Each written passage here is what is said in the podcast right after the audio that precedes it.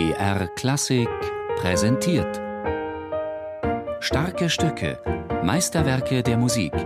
Immer samstags um 17 Uhr auf BR Klassik.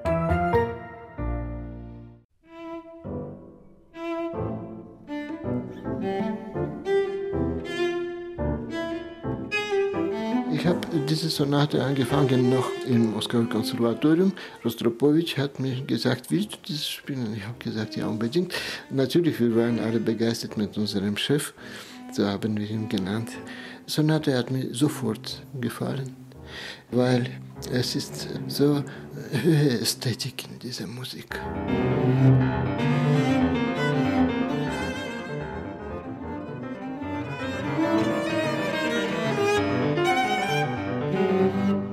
David Grigorjan wurde 1964 Schüler von Mstislav Rostropowitsch am Moskauer Tschaikowski-Konservatorium.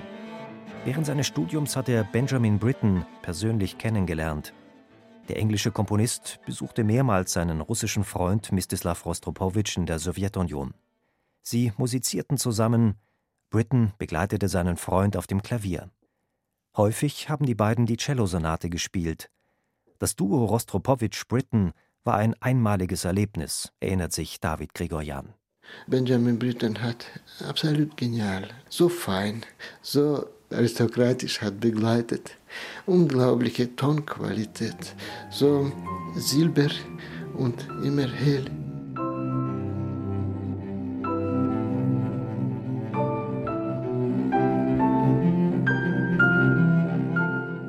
Zu jedem der fünf Sätze der Sonate Dialogo, Scherzo pizzicato, Elegia, Marcia und Motu perpetuo hat Benjamin Britten selbst eine Kurzanalyse verfasst.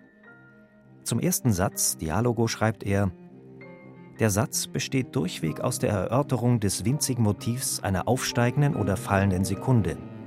Er wird verlängert, um ein lyrisches Seitenthema zu schaffen, das auf einen Flageolettton im Pianissimo zuläuft und wieder abfällt.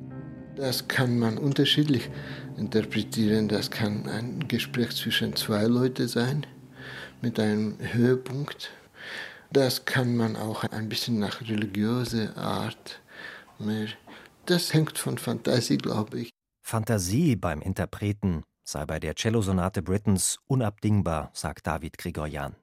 Trotz des Programms gäbe es bei jedem Satz verschiedene Deutungsmöglichkeiten, wie etwa bei der romantisch-expressiven Elegie, dem zentralen Satz des Werkes. Elegie, das kann man auch interpretieren ganz unterschiedlich. Wieder, es ist nur ein Symbol. Symbol, das heißt, wieder Fantasie ist fast unbegrenzt. Am Anfang denke ich, dass dort gibt es viele Frage, traurige Frage, warum ist das passiert, warum passiert das im Prinzip. Und dann im Mittelteil kommt schon ein bisschen mehr Klang von Glocken. Und das klingt wirklich sehr dramatisch, sehr stark wirkt.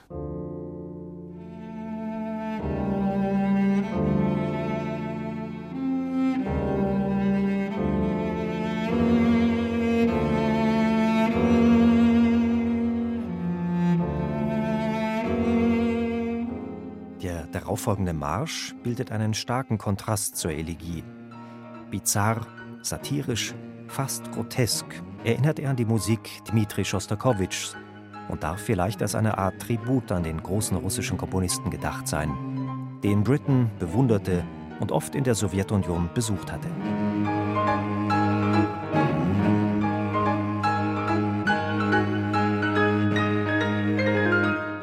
Marsch hat damals Rostropowitsch sehr interessant interpretiert. Er hat gesagt, Armee von Raten und sie wollen ganze Welt erobern. Ja, haben sehr viel Enthusiasmus gehabt und haben damit sehr viel geschafft. Aber plötzlich, sie haben eine Katze gesehen. Und deswegen plötzlich, sie haben alle gelaufen, geflüchtet und äh, zum Schluss eigentlich gibt es keine Ratten und nur Katze kommt in der Mitte vom Zimmer und sagt Miau. Wo sind alle? Was ist passiert? Das war so, ich glaube, weil ich war damals 18 Jahre alt und er hat nie ganz seriös mich das alles erzählt, sondern so eine Variante mögliche. Ich selber interpretiere diesen Marsch ein bisschen nach anderer Art, so ein bisschen ähnlich mit Großer Diktator von Charlie Chaplin. Dieser Globus platzt in seine Hände und er bleibt mit nichts.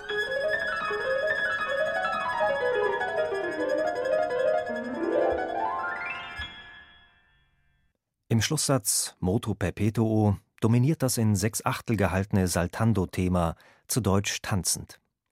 Es erklingt mal hell und ausdrucksvoll, mal düster polternd, mal froh und sorglos. Höchste Virtuosität sei hier gefragt und auch die Fähigkeit, sich schnell umzustellen, sagt David Grigorjan. Kontrastreiches Spiel erfordert im Übrigen die ganze Sonate. Hier muss man einfach Kontraste aussuchen und Kontraste ein bisschen verstärken, Zwischensätze. Hauptsache muss kontrastieren mit Tempo, mit Charakter, mit Humor und mit traurigen Elementen und miteinander. Und dann zum Schluss plötzlich, Publikum merkt das, Zyklus hat eine besondere philosophische Bedeutung auch dazu, nicht nur Schönheit.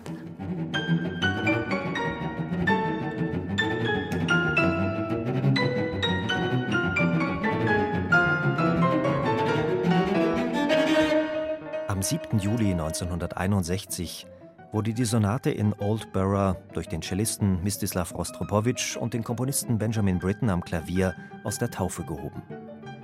Nach dem Konzert schrieb der Musikkritiker William Mann in der Londoner Times: Die Art und Weise, wie diese Sonate komponiert ist, weist darauf hin, dass Britten mit diesem Werk seinen Eindruck vom Charakter des Künstlers, dem es gewidmet ist, wiedergeben wollte. Ein fröhlicher, charmanter, ungewöhnlich brillanter Virtuose, aber hinter all dem ein suchender Musiker mit dem Gehirn eines Philosophen.